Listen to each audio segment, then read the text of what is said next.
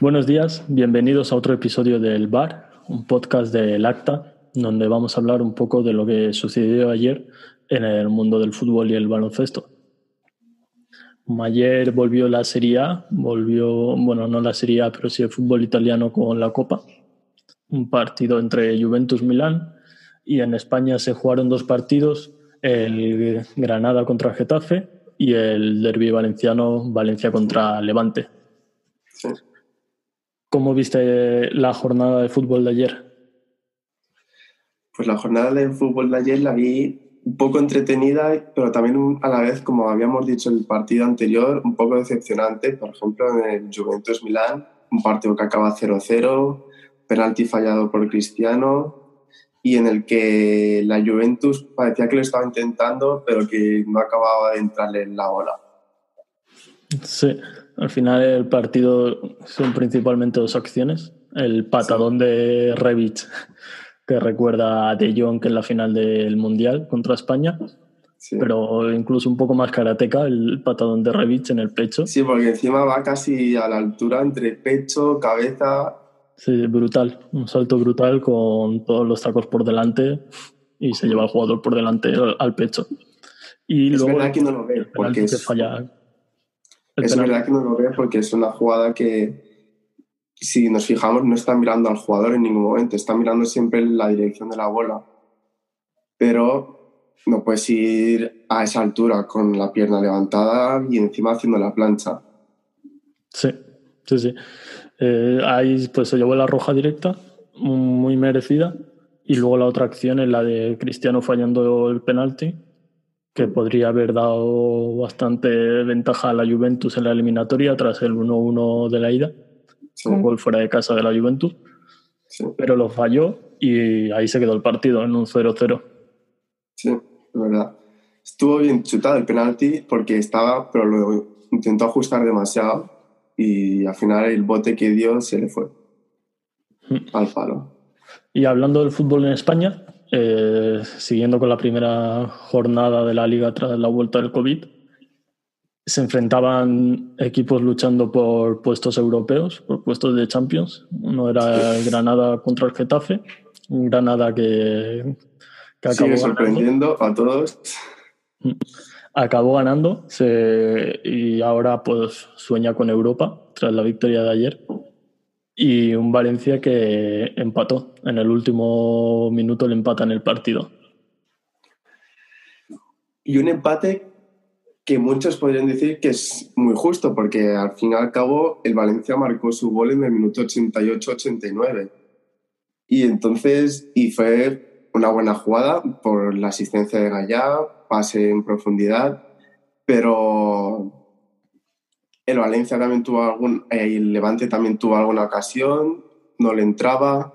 Intentó una vez campaña sorprender al portero desde medio campo casi, pero además se afloja.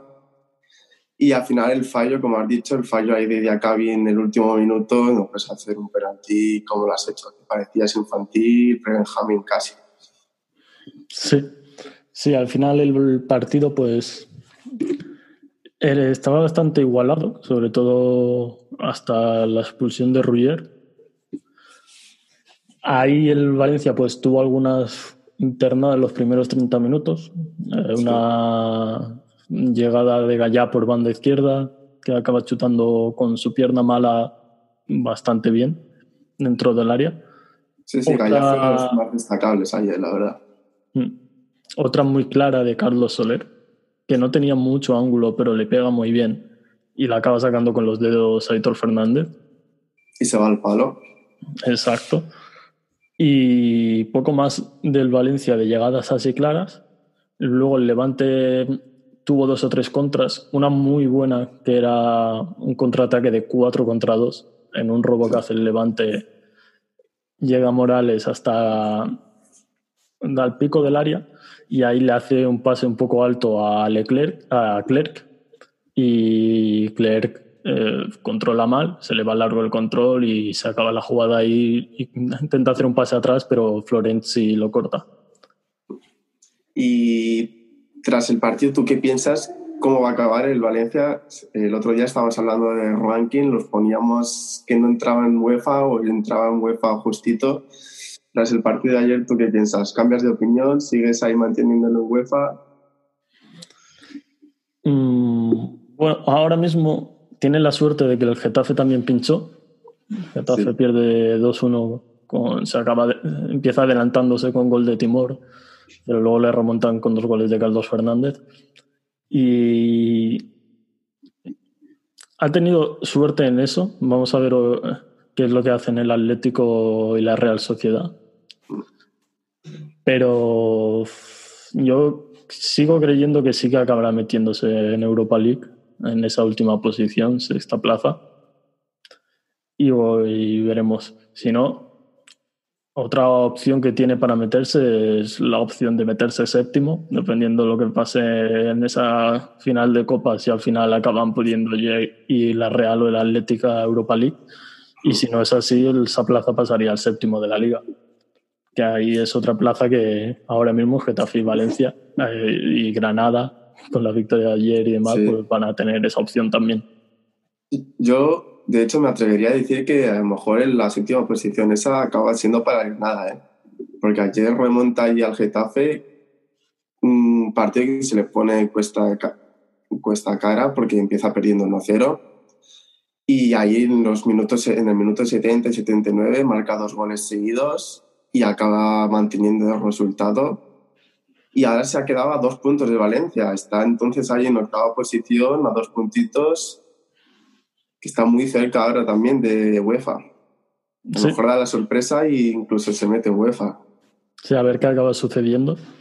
Y bueno, volviendo al partido ese del derby de Valencia, en la segunda parte eh, expulsan a Rugger con doble amarilla. Una expulsión, pues bueno, se podría discutir, pero al final sí que es amarilla, esa segunda. Lo único que se podría discutir es si esa segunda amarilla también se la sacas a un jugador. Es luego le vas a para expulsarlo. Exacto. Pero bueno, el árbitro considero que sí, lo expulsan. A partir de ahí, el Valencia tiene más el balón, pero sin crear mucho peligro. Y en el minuto 89 tiene la suerte de que se encuentra el gol. Casi que se lo encuentra, porque sí que es una muy buena jugada de Gallá, pero no estaban teniendo un peligro como para ir a ganar ese partido con un jugador más. Sí, sí, ahí en la segunda parte Rodrigo tiene algunas ocasiones, hay una vez que se mete ahí dentro del área que acaba rematando y la saca el portero, pero como has dicho, no estaba teniendo ocasión clara, clara, muchas, y yo pienso que la jugada, aunque es, no tienes ocasión, pero la jugada está muy bien hecha porque es balón en profundidad a Gallá, Gallá pone el pase de la muerte y Rodrigo hace su papel, que es delantero, estar ahí, pone la pierna suficiente para marcar.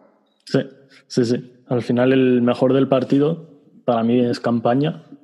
Campaña mm. hace un partidazo y, y demostró que en el centro del campo lo controló muchísimo más que Parejo. Sí. Que en teoría debería ser un poco más superior, pero Campaña le ganó esa posición. Y eh, luego hay en el último minuto de todos eh, ese, esa falta que no encuentra ningún rematador del Levante, se acaba saliendo esa jugada, le cae el balón al Levante, no lo consigue despejar nadie el Valencia y Acabía hace una entrada que ocasiona el penalti. Sí, sí. De hecho, pero es que la, ahí Acabí no sé qué estaba pensando porque estaba casi fuera del área, incluso el jugador, el jugador ese parecía que no le iba a llegar la bola se meten todos, el jugador se queda un poco hacia atrás y de acá lo coge por detrás hasta tumbarlo casi. Un poco más y parecía que estaba jugando a fútbol americano haciendo un placaje ahí. Y hasta luego ahí el entrenador un poco... Luego el entrenador se lo echó en cara. Ahí en la rueda de prensa el propio Celades dijo que de les estaba costando muchos puntos y les estaba costando la clasificación al Valencia. ¿Tú qué piensas? ¿Crees que aguantará mucho más día Cavi ir en el Valencia o este verano se va? Mm, yo creo que va a aguantar. Va a aguantar, yo diría segurísimo, porque es un fichaje al final de la directiva del Valencia.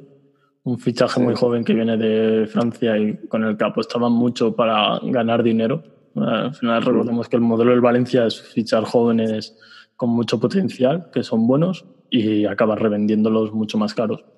El verano pasado ya llegó una oferta por Diacabí que decían que ofrecían 40 millones.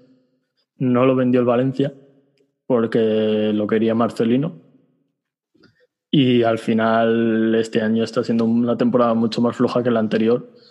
Pero no creo que todos los problemas defensivos del Valencia vengan de Diacabí, sino de cómo juega el equipo. Al final el equipo está muy partido entre el centro del campo y la defensa y entre el centro del campo y la delantera. Eh, normalmente juegan con un 4-4-2 que no acaba de funcionar y los partidos que funcionan es porque o, o Kekelan o Condogbia se hacen el partidazo de su vida y están enormes en defensa y en ataque. Sí, si no, no, no funcionan. Y ahí pues no creo que sea culpa de Yacabi. Realmente el Valencia pues ahora mismo no tiene centrales, están todos lesionados o, o sancionados, etcétera y ayer se vio pues, en que tuvo que jugar Guillamón, que desde la cantera no había debutado aún en primera división y fue el mejor central. Sí, sí, sí.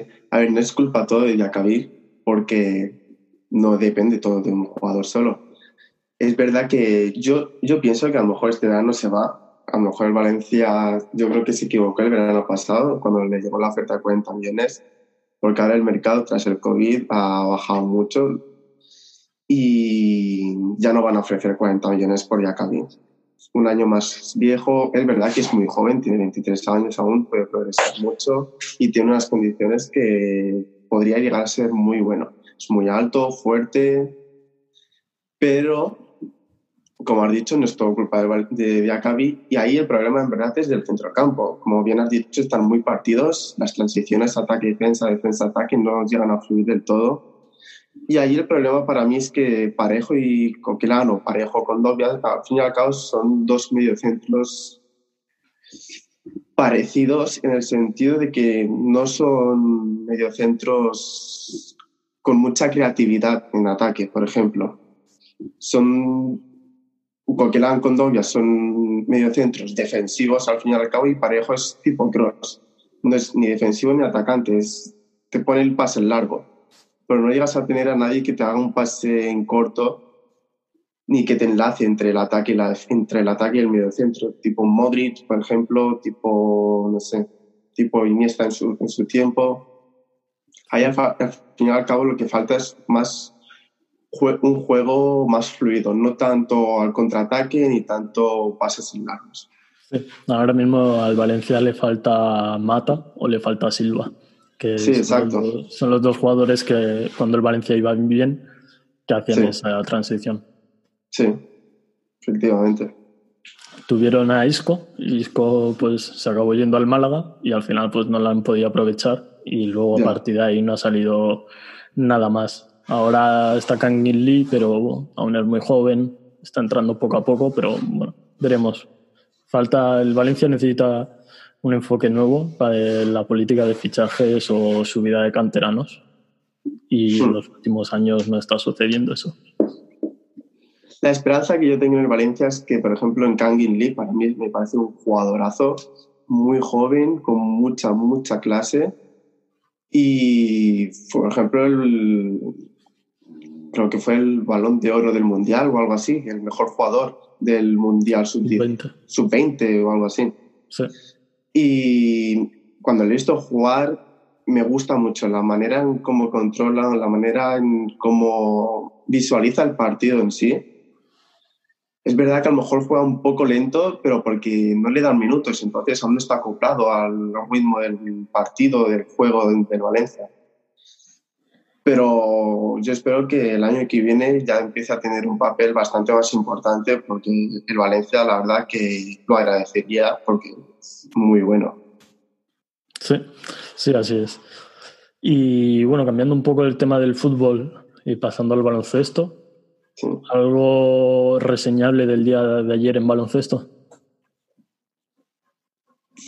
Ayer, el día de ayer en la NBA fue bastante importante en el sentido de reivindicaciones. Primero Lonnie Walker, jugador de los Spurs, muy joven y muy característico su pelo, por cierto. que nos gustaba mucho, pero en el día de ayer sacó un vídeo en Instagram diciendo que se lo cortaba, mientras se lo cortaba empezó a explicar un poco cómo fue su vida y lo más llamativo fue que sufrió abusos sexuales con 11 años solo. Curioso. ¿Algún motivo en especial por qué se lo corte? Porque sentía que era como una coraza que estaba teniendo. Él se sentía con confianza por el pelo, porque era como que le, como si fuese una máscara de su identidad.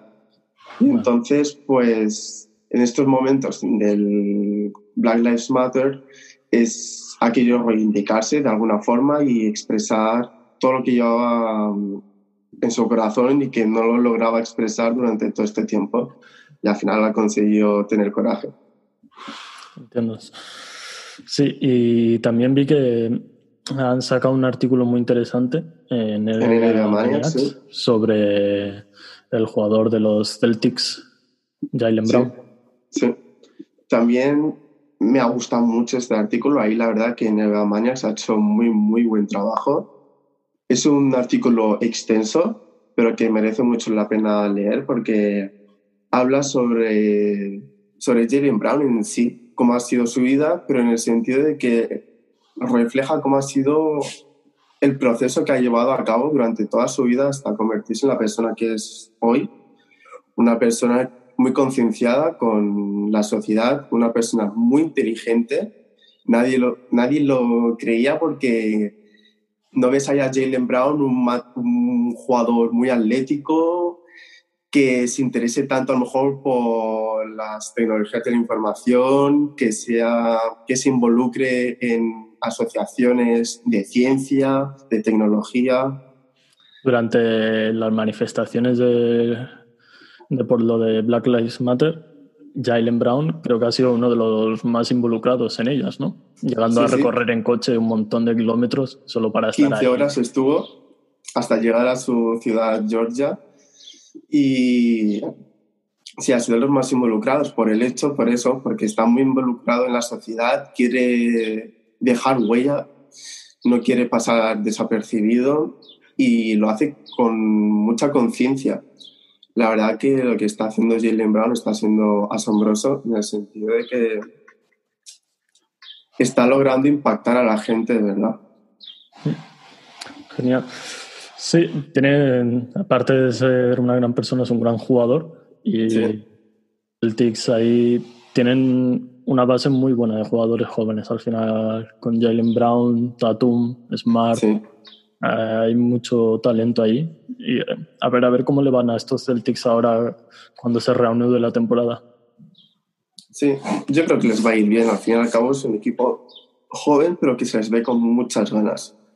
Y ahí, si Tatum, Jalen Brown consiguen dar a lo mejor un plus más, van a dar la sorpresa. Sí.